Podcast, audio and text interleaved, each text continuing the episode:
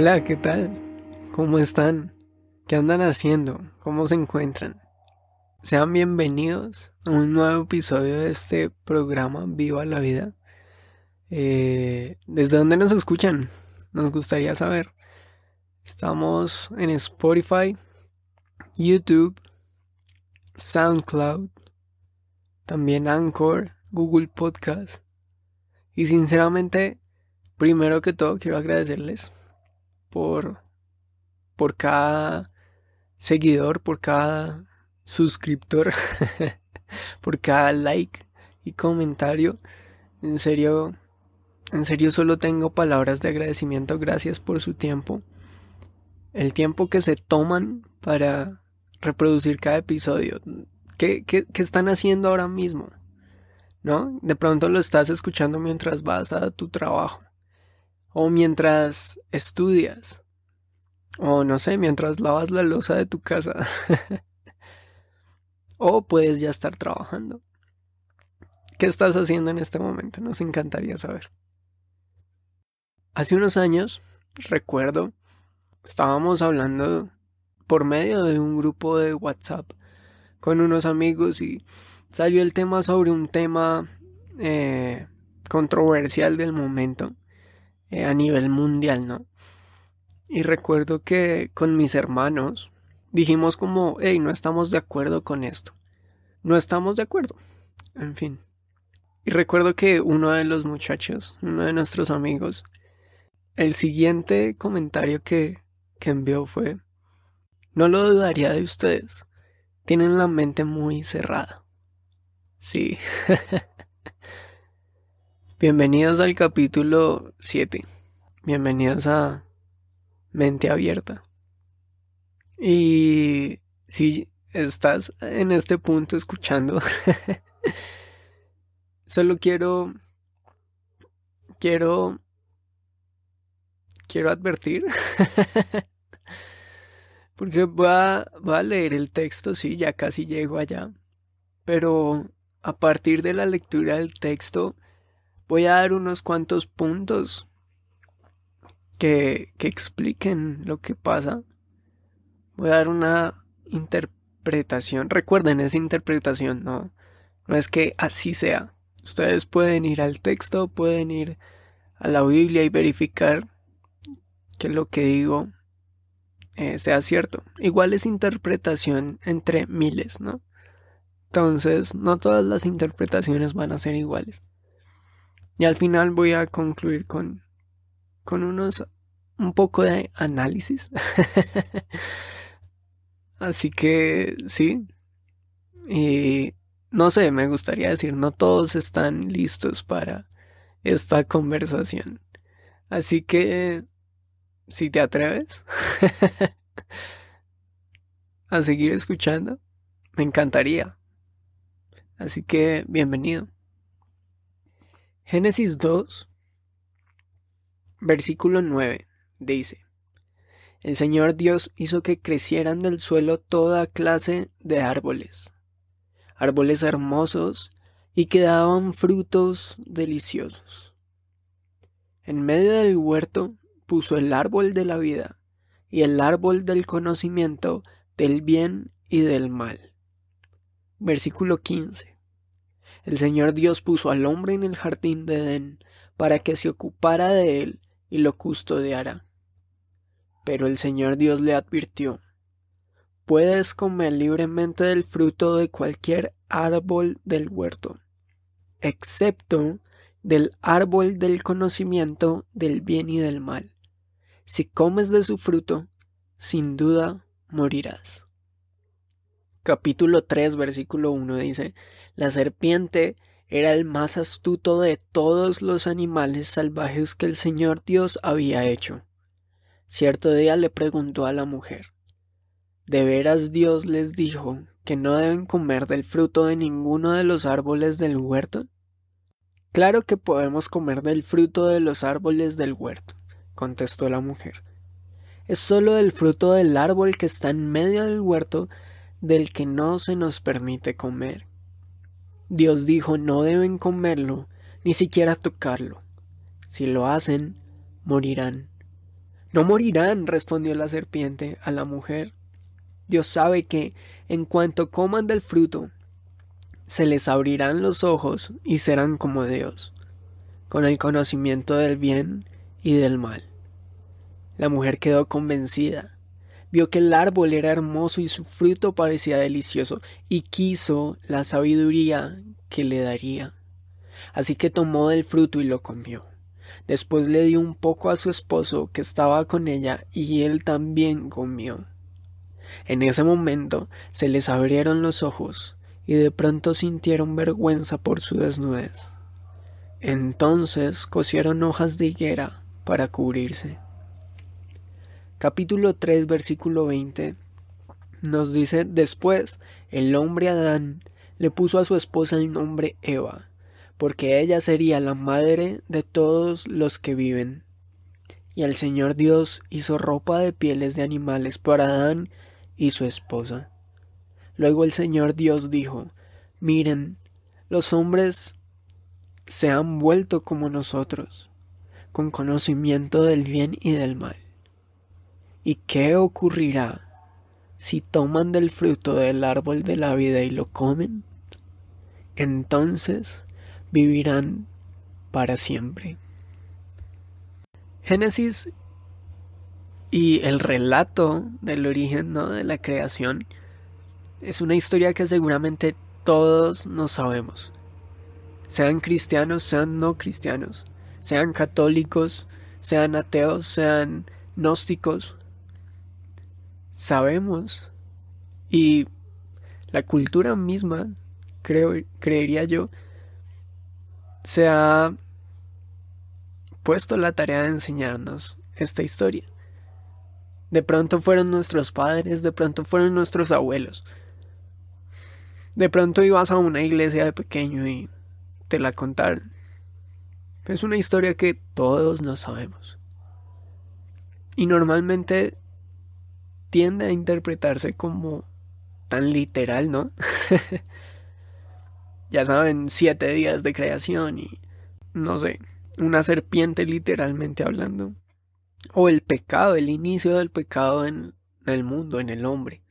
Pero la verdad es que este relato no debería ser interpretado como una etiología. Es decir, como no deberíamos estudiarlo como la causa de un algo, de la aparición del mal en el hombre, por ejemplo. Esta historia que nos narra Génesis no es la de un pecado original, es la historia de un mal universal. Y me encanta el capítulo 3 porque comienza diciendo que la serpiente era el más astuto de todos los animales. En otras palabras, el más sabio. Más que cualquier animal pero el autor mide muy bien sus palabras para dejar en claro que sigue siendo un ser creado, al igual que todo. Puede ser el más astuto, pero sigue siendo algo creado por Dios. Y recuerden que les dije que esta era solo una interpretación entre muchas, ¿no? Y me encanta lo que encontré y uno de los análisis del texto y la tomo para mí. Eres, eres libre de creer en esto o no, si es tu teología o no. Por lo menos yo la tomé porque me encantó y soy de los que no todo en la Biblia lo toma tan literal. Y esto lo, lo, lo, lo va a mostrar un poco porque algo que encontré era la serpiente en el texto, en, lo que estamos leyendo, al ser creado, es solo un personaje virtual. Una metáfora de la otra voz interior de la humanidad. Alguien una vez me lo, me lo explicó. Es la, o sea, es la segunda vez que lo encuentro. Y por eso también lo acojo. Alguien una vez me dijo, no sé, creo, creería que que, que si era la voz de, de, de alguien en la mujer, en la mente de la mujer, pero lo primero que ella vio al lado era una serpiente y se lo atribuyó a la serpiente. Ahora, es solo interpretación. Puedes tomarlo, puedes dejarlo. Pero me encantó. Una metáfora de la otra voz interior de la humanidad. Realmente sabia más que cualquier otro animal. Pero sigue siendo creada. La voz interior de la humanidad. Sí, creo que creo que nos está hablando de la mente. y la verdad es que la palabra sabio es realmente linda. Realmente alude a una persona cuando se le determina como sabio o sabia. Es totalmente lo opuesto a que te digan estúpido. Pero en este caso la sabiduría de la serpiente se iba a convertir en engaño. Su propósito estaba siendo uno engañar a la mujer. Sí, cuántas veces la mente humana puede ser distorsionada, ¿no? ¿Cuántas veces podemos pasar engaño por sabiduría? La mente se puede engañar a sí misma con la certeza de que está siendo sabia. ¿Eres sabio? ¿O te engañas? ¿O realmente solo tú crees que eres sabio, pero te ves como un completo ignorante por fuera? Entonces, ¿qué pasa? La serpiente arrastra a la mujer sutilmente fuera de su relación con Dios. La arrastra fuera de su contexto de fe. Entonces, ¿qué pasa? En el texto original, la Biblia dice, o el hebreo dice, Yahweh Elohim, el nombre de Dios. Pero la serpiente solo dice Elohim. Le dan un nombre común a Dios. Y lo único que causa en la mujer al momento de arrastrarla fuera de su relación con Dios es que Dios pase a ser un tercero más en la conversación. Ya no es el yo de la fe que está estructurando o fortaleciendo una alianza con el hombre creado. Ahora es solo un objeto de pensamiento. Uno más que entra a ser cuestionado. Entonces la serpiente da su versión de la prohibición, ¿no? Porque sí hubo prohibición. ¿Ok? Dios dice, no comas del árbol del conocimiento de lo bueno y lo malo o morirás. Hay una prohibición. Pero entonces la serpiente entra con un ¿En serio les dijo que no podían comer de ningún árbol, de ningún fruto del huerto? Pero la mujer, la mujer es, es buena, escuchó la instrucción de Dios y la corrige. No, no, sí podemos comer del, del fruto del huerto pero no completa la sentencia. Porque Dios dijo, puedes comer libremente del fruto de cualquier árbol del huerto. Pero la mujer dice solo, no, sí podemos comer del fruto del huerto. Y después dice, solo no podemos comer del fruto que está en medio. De hecho, no lo podemos ni tocar o moriremos. Lo estoy parafraseando. O sea, no solo corrige incompletamente a la serpiente, también endurece y lleva a un extremo la prohibición de Dios.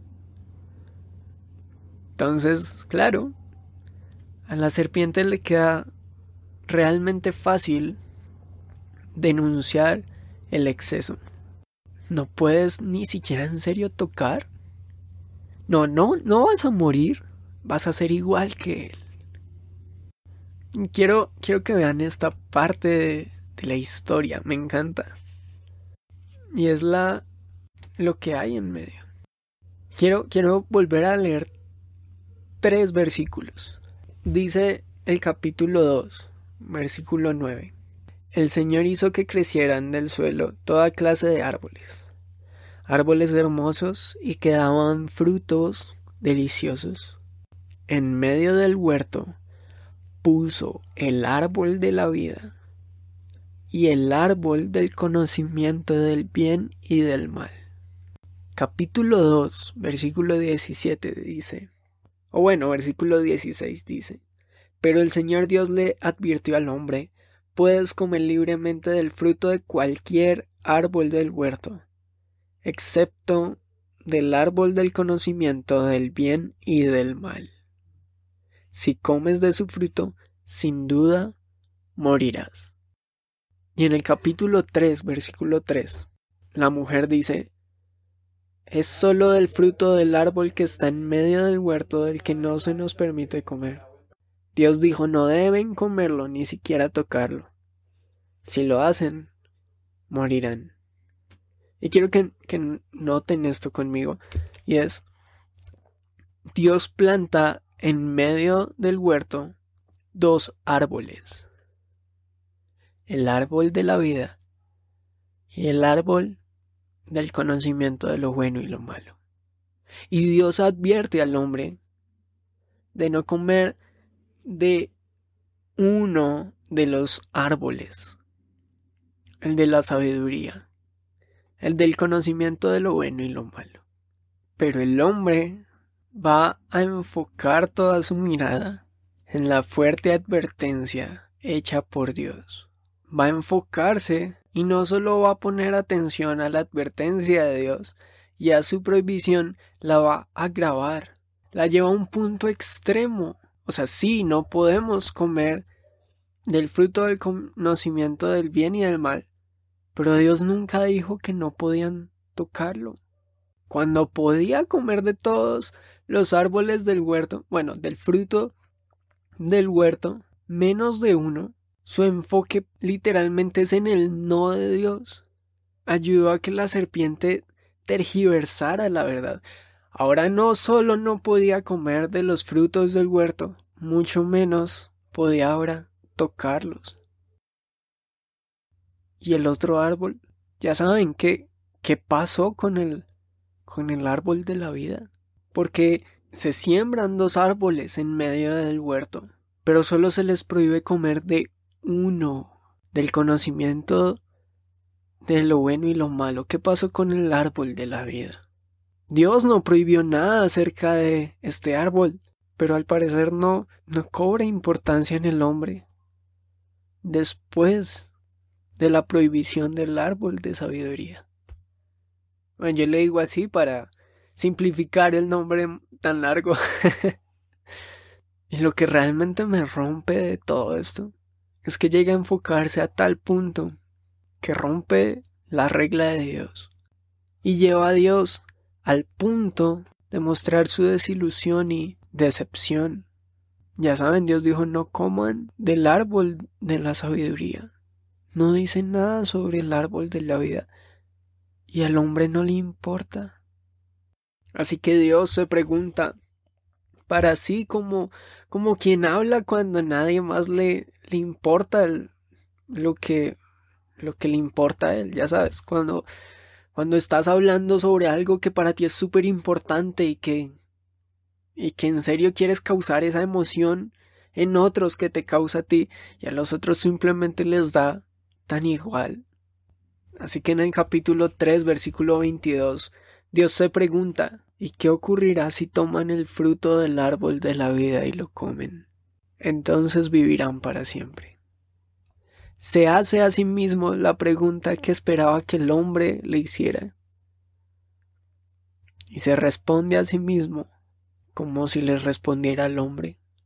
Ya saben, les dije que no comieran del árbol del conocimiento de lo bueno y lo malo.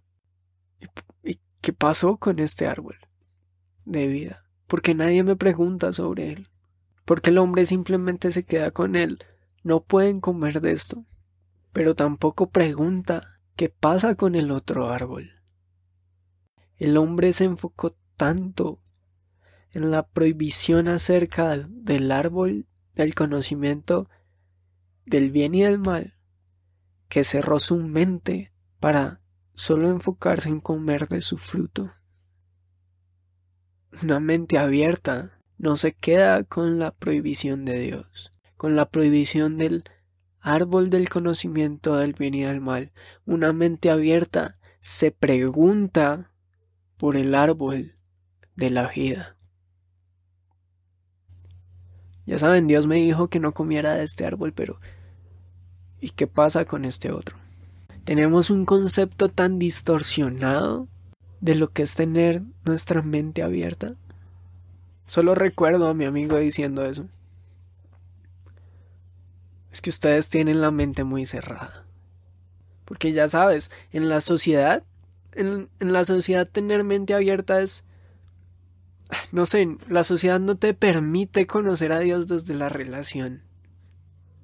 Lo cuestiona desde el razonamiento a distancia. Lo ve allá y desde lo lejos cree saber cómo actúa, cómo piensa, cómo decide, cómo responde y se enfoca en el no de Dios. Te convence a probar cosas nuevas para saber si es lo que te conviene o no, con un enfoque tan, tan egoísta en ti mismo, te volverás igual a él. Distorsiona la verdad para denunciar en exceso los mandatos de Dios. No puedes comer de ningún árbol. No coman de ningún fruto. No lo toquen. Pero Dios nunca dijo eso. Y la sociedad hoy solo trata de conocer a Dios desde lo lejos y piensa que Dios va a prohibir todo, porque se enfocó en un solo no. Se enfocó en el no. No puedes mirar esto, no puedes escuchar esto, no puedes hacerte esto. Mujer que no vista con pantalón. Ah, es diabólica, satánica. y lo sé, Iglesia se ha visto involucrada en esto. Y si puedo, en nombre de la Iglesia les pido perdón. Pero ¿qué dice la sociedad? Ve a un Dios juzgador desde lo lejos. ¿De veras te dijo que no comieras de eso? ¿De veras te dijo que eso era pecado? Ya sabes, no te puedes tatuar. Creo que entonces ya estoy condenado. no puedes escuchar cierta música. Pero entonces te lleva a pensar que mente abierta es aceptar todo tipo de movimientos y conceptos, cosas nuevas para ser igual a Dios. Denunciamos que la sociedad nos obliga a hacer ciertas cosas, pero hey, somos parte de esa sociedad que también oprime. Ya sabes, si no te si no te gustan los hombres siendo mujeres porque algo está mal en ti. Porque no puedes morir solo, no puedes morir sola. Prueba algo nuevo. Porque toda persona debe tener su media naranja y si no te gustan hombres o mujeres, prueba algo nuevo. Y si no quieres tener ese hijo, pues estás en todo el derecho. ¿En serio Dios dijo que no? ¿En serio Dios te dijo que no? Una sociedad que se enfoca en el no de Dios. Y es realmente diabólico caer en enfocarnos solo en el no de Dios. Te saca del Edén. Pero ¿qué hay de los sí de Dios? ¿Qué hay del otro árbol? ¿Qué ocurriría si tomaran el fruto y lo comieran? Porque jamás les dije que no lo podían ni tocar, no les dije ni siquiera que no lo podían comer. Pero nadie me pregunta ¿qué hay del sí de Dios? En Lucas 24 nos narra una escena maravillosa. Están los discípulos comiendo y hablando, porque a dos de ellos se les apareció un hombre que había muerto hace tres días. Y en medio de su conversación y su charla, este hombre que había muerto irrumpe en la escena. Lucas 24. Versículo 36 dice, Entonces, justo mientras contaban la historia, de pronto Jesús mismo apareció de pie en medio de ellos. La paz sea con ustedes, les dijo. Pero todos quedaron asustados y temerosos. Pensaban que veían un fantasma. ¿Por qué están asustados? les preguntó. ¿Por qué tienen el corazón lleno de dudas? Miren mis manos, miren mis pies. Pueden ver que de veras soy yo. Tóquenme y asegúrense de que no soy un fantasma, pues los fantasmas no tienen cuerpo, como ven que yo tengo. Versículo 45 nos dice, entonces les abrió la mente para que entendieran las escrituras. Y dijo, efectivamente se escribió hace mucho tiempo que el Mesías debería sufrir, morir y resucitar al tercer día. También se escribió que este mensaje se proclamaría con la autoridad de su nombre a todas las naciones, comenzando con Jerusalén. Hay perdón de pecados para todos los que se arrepienten. Jesús les abrió la mente. Y este abrió cuando investigaba. Viene del griego dianoigo. ¿Sabes qué significa? Significa abrir lo que estuvo cerrado. ¿Qué pasaría si comieran del árbol de la vida? Versículo 47 nos dice, hay perdón de pecados para todos los que se arrepienten. Y el término griego, perdón que sea tan ah, términos y conceptos y ah, pero creo que creo que en este episodio importan porque el término griego de arrepentimiento señala una mente transformada y Jesús abrió sus mentes para que entendieran las escrituras. La Biblia ciertamente no es un libro de historia, no es un libro de biología, no es tan literal. Y creo que creo que eso hace parte de la fe, ¿no? Creo en que Dios creó el mundo en la creación del hombre, en la creación como lo narra la Biblia, pero también creo en Big Bang. en eso consiste, ¿no? Pero la Biblia sí se enfoca en contar una historia, y es la historia de la salvación. En el Antiguo Testamento se anuncia la salvación, y el Nuevo Testamento la testifica cuenta la historia del Dios que se hizo hombre para morir por el hombre y que el hombre viva por él. Y Jesús abrió sus mentes. Saben, una mente abierta se cierra ante el pecado y se abre ante el mensaje de la gracia una mente abierta, evidencia plenamente el corazón, el carácter y el propósito de Dios. Y cuando nos enfocamos en el no, perdemos todo lo maravilloso del sí. Dios quiere mostrarnos y darnos a experimentar vida. Quiere abrir tu mente y mostrarte el amor tal y cual es en su perfección, mostrarte que tal como eres, eres perfecto, con tus cualidades, con tus inseguridades, con tus temores, con cada talento, con cada aspecto físico eres perfecto. No tienes que obligarte a probar cosas nuevas, a llegar a tal extremo para engañarte a ti mismo.